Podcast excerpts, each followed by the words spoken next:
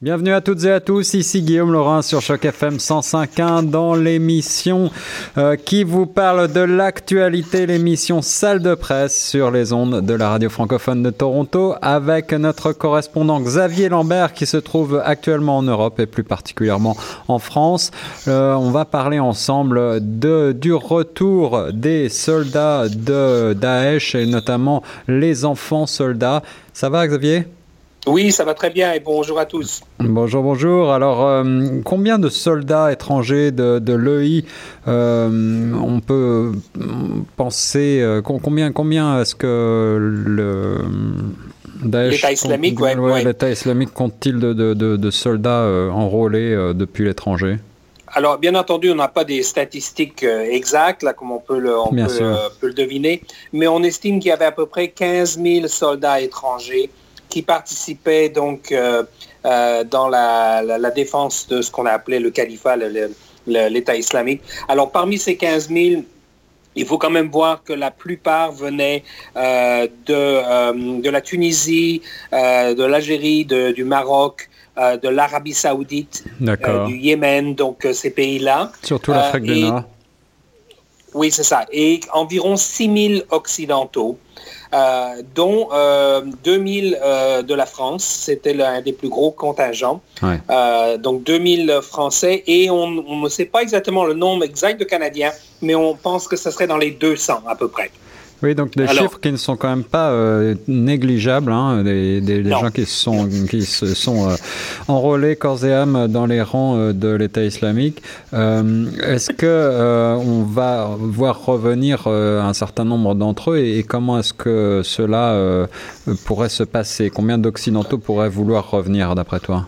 Voilà, le dilemme, hein, c'est que, euh, bon, d'abord, euh, certains sont déjà revenus, hein, euh, notamment en France, et ils, sont, ils ont été emprisonnés pratiquement à leur, à leur arrivée. Donc, ce n'est pas toujours facile de savoir non plus quand ils reviennent. Alors, pour les Canadiens, c'est un petit peu plus facile à gérer les frontières canadiennes puisque donc il y a un océan à traverser.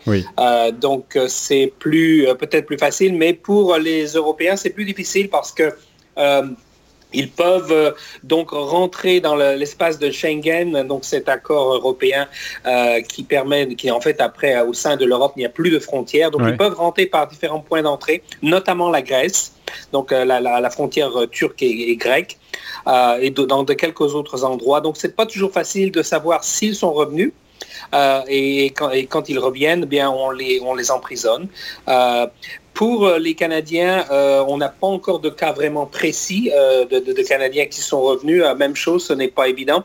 Hmm. Alors, parmi ces 2000 Français et ces 200 Canadiens, il faut savoir que beaucoup ont péri dans, les, dans les bombardements, à la fois les bombardements de euh, donc occidentaux et, russes. Euh, donc on estime, et ça c'est une, estimé aussi, qu'il y aurait donc 500 euh, citoyens français potentiellement qui pourraient demander à revenir chez eux. Et pour que les 200 Canadiens, on ne sait pas, on estime peut-être une quarantaine. Alors ces gens, ces gens-là, excuse-moi, euh, est-ce qu'ils sont identifiés? Est-ce qu'on sait quand même euh, les reconnaître? Puisque tu nous disais que euh, certains d'entre eux ont été arrêtés dès leur arrivée en France notamment. Oui, parce que donc les, à la fois les services canadiens, les services français et, américains aussi, donc ont fait des recherches dans leur dans leur voisinage hein, et se sont ont pu identifier D'abord, les familles elles-mêmes, hein, parfois, ont signalé le départ de leur, de leur enfant ou de leurs parents. Euh, parce qu'il faut savoir que bon, euh, euh, leur famille n'était pas nécessairement motivée non plus dans, pour leur la même la même philosophie. Donc, parfois les familles sont allées et ont, rapporté eux-mêmes que, que leur donc leur enfant était parti. Et puis, on a constaté leur disparition. Donc, c'est certain qu'on surveille certaines communautés, notamment des peut-être des, des endroits, des foyers islamiques, à la fois au Canada et en France, potentiellement.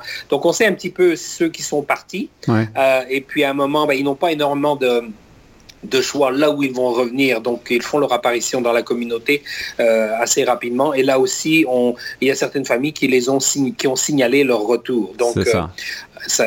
Alors, le dilemme se pose, est-ce qu'on doit les accueillir? Bon, la loi internationale dit que oui. On a, par exemple, quelqu'un qui a un, passeport français ou un passeport canadien, on, ne peut pas lui dire non.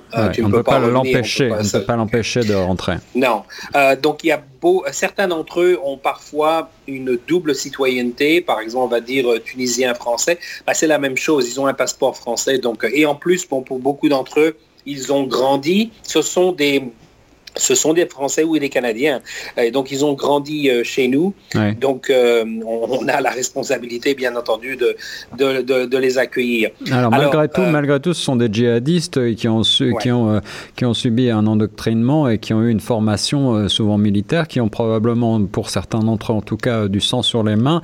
il y a aussi une question morale. Est-ce qu'on a l'obligation morale de les accepter que, Alors, que doit-on faire Moi, je vais donner mon opinion opinion euh, personnelle un petit peu. donc on a d'abord on a l'obligation légale de les recevoir, mais morale peut-être aussi parce que ce sont des, c'est notre société hein, qui, euh, qui, qui les a pas qui les a formés là-dedans, mais qui a qui a fait qu'ils sont devenus euh, aussi comment enrôlés. Donc on a une responsabilité morale en ce sens que ce sont des ce sont nos enfants. On n'aime peut-être pas les idées qu'ils ont, mais ce sont quand même nos enfants.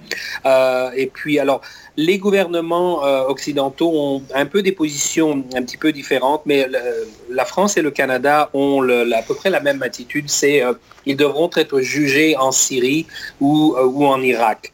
Euh, donc souvent par des euh, tribunaux kurdes ou, euh, ou, irakiens ou syriens. Donc nos gouvernements un petit peu se, lavent les mains un petit peu. Donc c'est un petit peu pratique d'avoir ces, ces, tribunaux là-bas.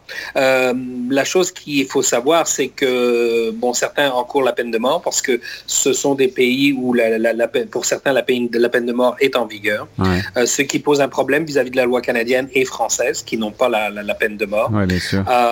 Et puis, comme tu l'as mentionné au début de, notre entretien, euh, un, certain nombre d'entre eux sont des enfants. Euh, alors, euh, la position, je sais pour la France, et je crois que c'est la même chose pour le Canada, c'est que pour les pour ceux qui ont moins de 8 ans, 8 ans d'âge, ils, ont, ils, reviennent absolument sans aucun problème. On estime qu'à l'âge de 8 ans, ils ne sont pas encore embrigadés dans, dans, la, dans, la, philosophie. Pour ceux qui ont plus de 8 ans, donc de 8 ans, on va dire à 16 ans, et puis les adultes, eh c'est du au cas par cas. Et là, ça va prendre énormément de temps parce que euh, d'abord, s'ils sont jugés euh, en, Syrie ou en Irak, euh, ils purgeront donc leur peine là-bas. Est-ce qu'on les fait venir après en, France ou au Canada? Et puis comment est-ce que l'on vérifie s'ils s'ils posent toujours un danger pour la population française ou, ou canadienne? C'est ça. C'est donc un gros, gros travail d'enquête qui pourrait prendre énormément de temps. Et à ta connaissance, est-ce qu'il y a déjà euh, mis en place par les États, euh, au Canada par exemple, des filières pour, euh, j'allais dire, déidéologiser un petit peu, déradicaliser ces djihadistes et ces enfants notamment plus jeunes qui sont souvent considérés comme non responsables de leurs actes, mais pour, pour le bien de la société, bien qui aurait besoin certainement de passer par ces étapes de formation oui, euh, il y a des cellules de déradicalisation à la fois au Canada et en France. Elles ne sont sûrement pas suffisantes, surtout dans le cas de la France où euh, potentiellement 500 euh, personnes pourraient, seraient en mesure de peut-être revenir en France. et puis, c'est énormément de temps, de ressources.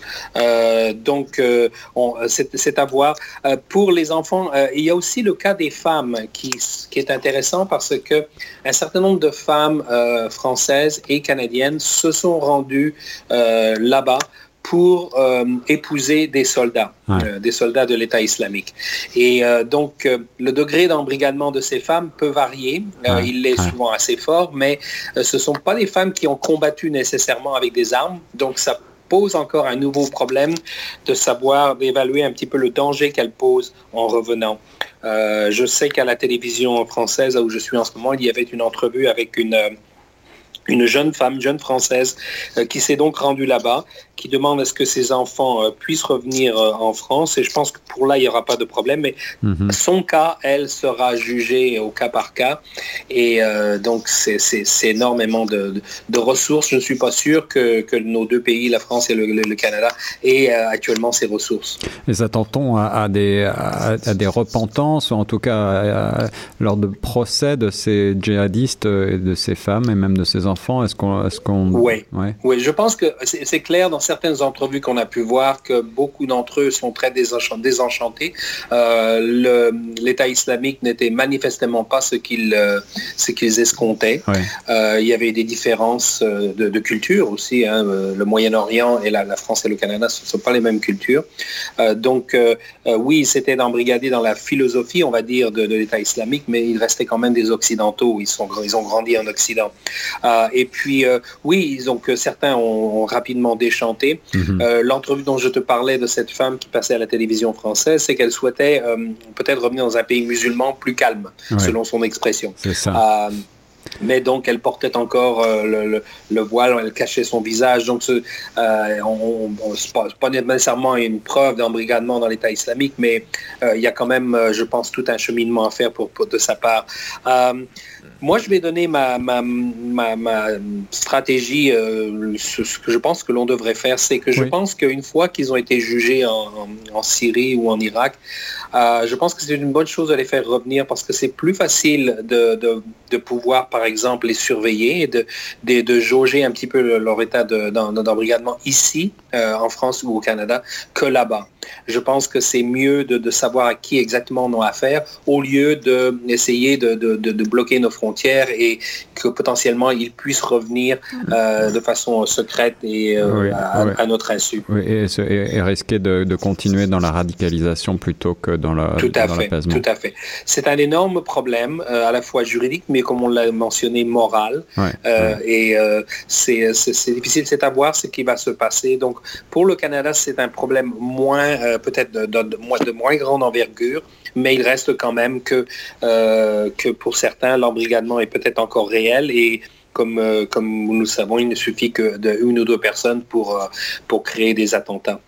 Ces enfants et ces adultes embrigadés par les groupes djihadistes de l'État islamique posent donc des euh, problèmes, des questionnements euh, tout à fait inédits aux États euh, européens et ici au Canada également. Merci beaucoup Xavier pour ce point fort intéressant, pour nous avoir fait mieux comprendre cette problématique. On se retrouve très bientôt pour un autre point d'actualité dans Salle de presse. Tout à fait, à très bientôt. Merci et nous on reste sur Choc FM 105.1.